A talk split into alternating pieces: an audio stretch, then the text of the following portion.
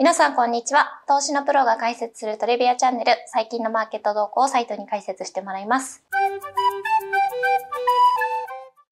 今日撮影日が1月12日金曜日の午前中になりますが、まあ2024年入ってはい。明けましておめでとうございます。まあもう明けましてだいぶなんですけど。ねだいぶ経っとるけどはい。本年もどうぞよろしくお願いします。ことで、まあ、まずはね、ちょっと我々もこの業界にいるからには、これを取り上げないわけにはいかないということで、うんまあビットコインの ETF が。あ、そっちね。あ、そっちじゃない。いやいやいや、そうよね。はいあの、まあ、マーケット自体、まずそもそもビットコインっていうか、その日本株はい。もうむっちゃ強いくて、で、年明けね、うんあの、ETF の承認の話もあって、仮想通貨も、はい。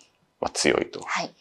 で、ちょっとマクロの話で言うと、アメリカの CPI もね、この間に出まして、はいで、まあ、市場予想もちょっと高かったのかな。うんそれでも3.4%、4%ですね。かな。はい。市場予想が3.2%だったんで、うんちょっとあの高かったって感じです、そうね。なんかインフレは落ち着きつつあるけど、市場予想よりかはちょっと高いってところで、金利、金利もね、あの、年末にかけてぐーっと下がってたんだけど、うん市場金利。はいちょっと戻してね、10年債はまあ4%は超えてないかな。まあ4%ほんと弱ぐらいはい。のところら辺までまた戻ってきたと。うんこっからさ2%のインフレ目標にまでどこら辺まで下がっていくか。うんこの3、4%で意外とこびりついちゃうと、こう短期金利のこのさ、政策金利って意外と利下げっていうか、3月とかのね、話もあるけど、3月じゃないかもみたいな。うんうんうん。まあ僕個人的にはそうなんじゃないかなと思うけど、ど。ちょっと意外とこぶりつきそうな気はしてるんだけど、で、まあね、足元出た数字で、で、日本株は、あの、結構強い。年明けからすごいですよね。まあ、これなんかね、あの、まさにその金利で、あの、アメリカの金利とか CPI のとこもあって、為替がね、落ち着いちゃっうん。てるんですよね。はいで、特に円高に向かわず、うんあ、意外とまだその利下げ後かもってなると140今だから5円ぐらいまで戻してて。なんかそういうふうに落ち着くと、なんかちょっと日本株のその不安なところ、うんみたいなところの、あの、為替云々っていうところが一旦なくなっうん。てくると、まあね、これ去年も言ってたけど、その、アメリカ、米株って、その利下げ始まるとそれはいいんだけども、でも一方で始まるってことは景気後退うん。の話もあるから、企業業績っていう面で見るとどうなんだろうね、みたいな。だから株っていう面で言うと、その、実はその、手放しでいいかどうか何とも言えない。まあ、それで言うと日本株ってその辺の話がないから、うん相対的には、米株のそのなんか変な影響を受けない限りにおいては意外とうんいいのかもね、みたいな。ただ、為替とかもあるけど、みたいな。はい。で言うと、ちょうどなんかその、すべての条件がこう、整うんいい感じで落ち着いてて、うんもう本当になんかこの1、2週間で日本株のどっこ高みたいな。まあ、ドル円のこともあって、海外勢もはまだまだ入ってきやすいような価格帯でもあるし、っていうところもあるんですかね。まあ、あとね、年始の、まあ、あの、飛行機の事故っていうのはあれだけど、まあ、あの、震災はい。の影響とかもあって、まあ、ちょっとその金融政策はい。が、こう、そうですね。いきなり高派にまたっていうのがちょっと遅れんじゃないかっていう観測もひょっとするとあるのかなとは。まあそうするとますます日本株のマーケットは強いうんっていうことかもしれないしうん。まああとね、賃金なんかもやっぱりしっかり上がってくるみたいなの、また関数出始めてるのではい、4月にうん。まあその辺もこう強く出てるうんとこなのかなとはうん。まあなんで、あの、悪くはね、株としては悪くないし、まあやっぱりグロースの中でも内需グロースの方が個人的、まあ外需よりもうん。先行したいなと個人的には思ってますけど、ん。だからまあ今、総論結構強い。まあじゃあ、うん。狙うところは年末からそんなに変わっいや、てはないもちろん変わってはないけど、まマーケットの環境が、まあその中、それで言うと、まあ結構ベストケースに近いような、うん。うん。あの、言ってたあれで言うと、こう、日本株は結構、2020年結構強いっていうか、まあい。ろんなね、あの不安要素あるけど、はい。相対論で言うと強いかもで言うと、相対論どころか絶対的にも偉い強いみたいな、はい。っていうのは結構びっくりうん。でしたねと。っていう中で ETF の承認もあって、仮想通貨も。まあようやくでしたね。もうさギリのギリまで合法かもみたいなんで揺れてましたけど。まあ、あの、年末から前から去年からね、ずっと言われてたけども、で、結構暗号資産そのもの、まあ別に ETF の話だけじゃなくて、いろんなその、なんだろう、要素が絡み合って、2024年って結構暗号資産強いみたいな。うんで、まあ、巷でも言われてたし、はい。まあ実際年末ぐらいからもうその兆候見られてたけども、まあそのうちのまあ言われてたこととはいえ言われてたことがしっかりちゃんと出てきた。うんっていうのはまあポジティブ。うんで、あの、ビットコインそのものも10%ぐらい上がっ、年初から上がってるのかな、多分。はいで、あの、ただそれ以上にアルトコインとかイーサとかね、ねまあ要はビットコインを認めるんだったら次イーサ来るだろうみたいな感じで、イーサの方が結構強く上がってたりとか、そうですね。他のアルトコインなんかもっと上がってるけども、他のラウルトコインが上がるのは正直なんでっていうのはありますけど、ねうんまあ別にそ、そこまで ETF 化されるかどうかは別として、まあでもね、あの、言うてもなんか上がるときってそっちの方が上がるみたいなのもあるから、はい。結構なんかそこをね、強くうん。出てたねと。で、ETF の真面目な影響の話はい。とかで言うと確かに結構さ、今後、機関投資家が ETF だったら買えるねっていう、あの ETF って国内ではないんですけど、あの海外の ETF なんですけど、それ機関投資家アメリカでしっかりそのビットコインポジションを持ちやすくなるみたいな。っていうと、ETF 化されてこの数日で言うとビットコインが一番あの上がってない。うん。だけどもうん、実需で言うと、これから入ってくる可能性がある。まあ、ETF 化された瞬間にバーン買うっていうよりかは、多う分されてきて、あの、徐々に徐々に。うん。まあ、まあ言うてもこれまでもポジションっていうか、ビットコインのそういった証券でのポジション作ろうと思ったら作れたわけなんだけども、よりその間口が広がるので、まあ徐々に徐々にやっぱりこう、あのマネーが入ってくるうん。のかなとは思うので、中長期的にはやっぱりこれってビットコインにとってはすごいポジティブな。うんなんか初日もね、40億、6億ドルぐらいはなんか取引された7000億円ぐらいとか？そうですね。うん6500億円ぐらい。なんでまあ、滑り出しはまあ、まずまず。そうね。まあ、ちょっとね、あの、アメリカの市場ってことを考えると、その出来高がどこまで、いや、しょまあ、初日ってことを鑑みてね。しかも、珍しいアセットクラスじゃない。唯一無二の。はい。で、で高いか低いかって何とも言えないところではあるけど、うんこれそれなりに流動性はあるから、うんあの、それだったら買いやすいっていう人もうん出てくるのかなと。まあ、やっぱり流動性が、あの、ほあんまないとうん、ポジション持ちたくても持てないので、なるほどね。だからまあ数千億うん、まあ少なくともありますって、まあもうちょっとね、あの、流動性見たいと思うけども、機関投資家からしたら。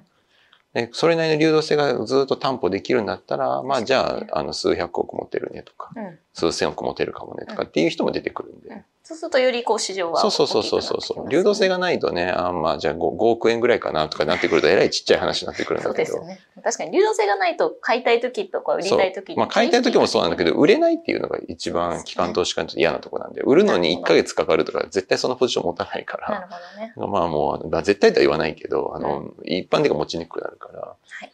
まあやっぱり流動性があることを確認してお金が入ってくるのかなと。うんだからまあこれから数ヶ月っていうスパンで、その ETF の流動性はチェックしといた方がいいかなと思ってて、それなりに流動性あるあれば、もうこのむ、この2024年、うん本当にお金が入ってくる可能性あるので、うんまあその時はやっぱりビットコイン実需として上がりやすいよね。そうですよね。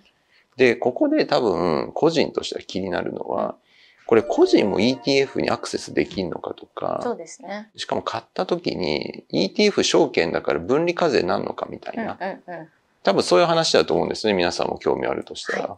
でこれもちろん僕も興味ある。うんだけども、僕ちょっと業界団体のね、はい活動とかもやってて、なんかそういうこう法的な話うんにも触れ合うこと多いんですけど、あの、実は今回の ETF の場合、ETF そのものを、うん例えば国内証券とか扱っていいのかみたいな。うんうんうん国内証券というか、まあその国内の人にそうやって外国のその ETF、今回 ETF を売っていいのかっていうと、必ずしもストレートで OK っていうわけでもなさそうなんだよね。ねまあ、ちょっと細かいいろんな法律の話あるんだけども、はい。その投信法に違反してるかどうかとかね、はい。なんかその辺の整理確認があって、で、実はこれってまだ指針出てなくて、うん。監督指針上、まあ、それは問題ありませんみたいな。うん。で、とも答えれるし、うん。可能性もあるけど、いや、そうじゃ、やっぱこれ違うよねっていうふうにな解釈もあり得て、うん。じゃあどっちなんですかって言ったところの明確な答えが実はない。だからあの、今現時点で明確な答えないので、なんかその扱ってるとこが仮にあったとしても、突然なくなる可能性がある。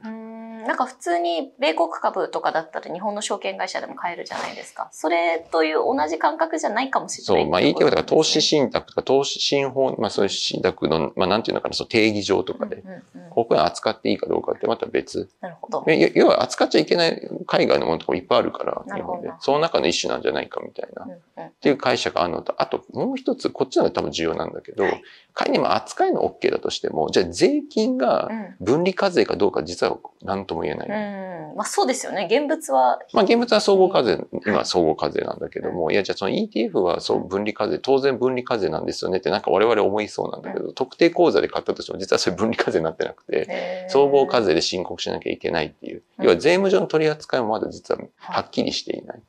で、総合課税になる可能性も多分にあって、うん。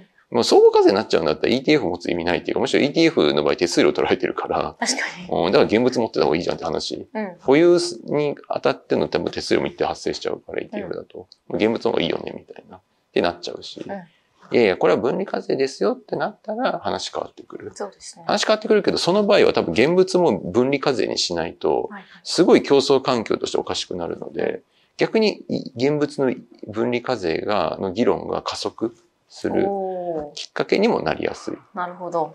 けど、てか逆に加速させないと、確かに、ね。もろもろいろんな産業がおかしくなっちゃう可能性が出てくるんで、で、それを考えると、あの、実はその ETF の、まあ今の外国のその ETF、当然分離課税ですよね、にならない可能性も結構僕はあると思ってて、これわかんないよね。だから、なんか、当然分離課税だと思って買ってたら、いや、実は総合課税ですって言われると、ええみたいねな。ちょっと話変わってきちゃいます、そう、だから僕まだその ETF 買ってないんですよね。うんでまだ僕現物として持っていて、だから実はその辺がクリアになってないから、ETF にスイッチしたけど、そっちも分離課税じゃなくて総合課税でしたってなっちゃうと、意味ないじゃんって話だから、うん。ちょっとそこを確認、っていうか、なんかそういうのアナウンス、ガイダンスがで出る？うん。街かな、みたいな。うん、かなとは。うんうん思って、また、あの、いや、もちろん別に ETF で、もうそんな関係ねえって言ってやってもいいと思うんだけど、関係ねえっていうのは、まあ、あの、分離課税じゃなくて総合課税だったらなったらしょうがないみたいなうん。感じで言ってもいいと思うけど、はい。まあ、流動性もそうだし、手数料とかも考えると、まあ、今のところまだげ別に、はっきりするまでは現物でいいかな、なんてうん、個人的には思ってはうん。いますし、まあ、どちらかというと、これを皮切りに現物の分離課税の話。うん、を、あの、加速するんじゃないかな、みたいな。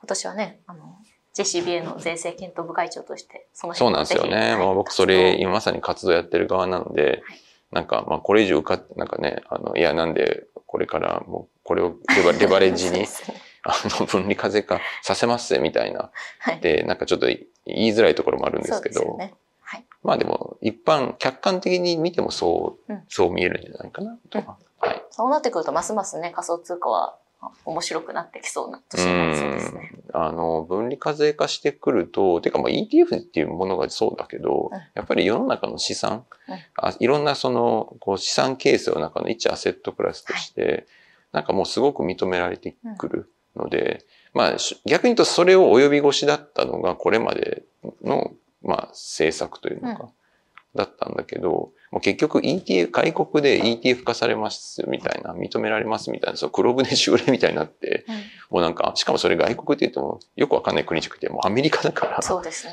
なんかもうそこで認められちゃったら、はいもうなんか、いこう日本が否定し、世界で否定しててもしょうがないよね、みたいな。っまあ確かに。ていうのも正直あるんじゃないかなとは思いますね。はいなんで結構、まあ予測されたこととはいえ、始まりましたな、という感じですかね。はい。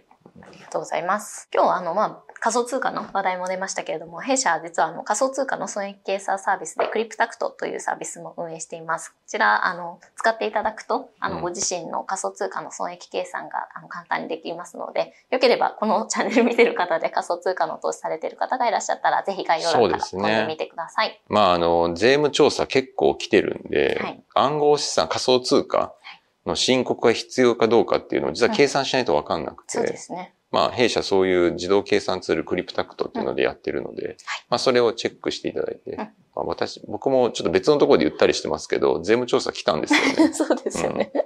一昨年かな、はい。とかの話ですけど、まあ終わって、はい。で、当然暗号資産、仮想通貨のところを見られて、まあうん。クリプタクトで当然計算してるんですけど、まあおかげで全然暗号資産のところも、うこれ大丈夫です。それ良かったです。逆になんかあったらさ、もうすすごいね、まあ受けるけど、会社としては大問題だよね。そうですね。なんで無事何もなくてそうよかった何もなかった。まあ逆にあの、そう、もう税務調査まで、あの、自分で、あの、デューデリしたぐらいの話なんで、ねあの、対抗をして押せる、あの、サービスかなと思うので、あの、ちゃんと調査された上で OK だったんで、みたいな。皆さんそのままにせずぜひ計算してみてください。今週も一週間お疲れ様でした。面白いと思っていただいたら、いいねやチャンネル登録もよろしくお願いします。よろしくお願いします。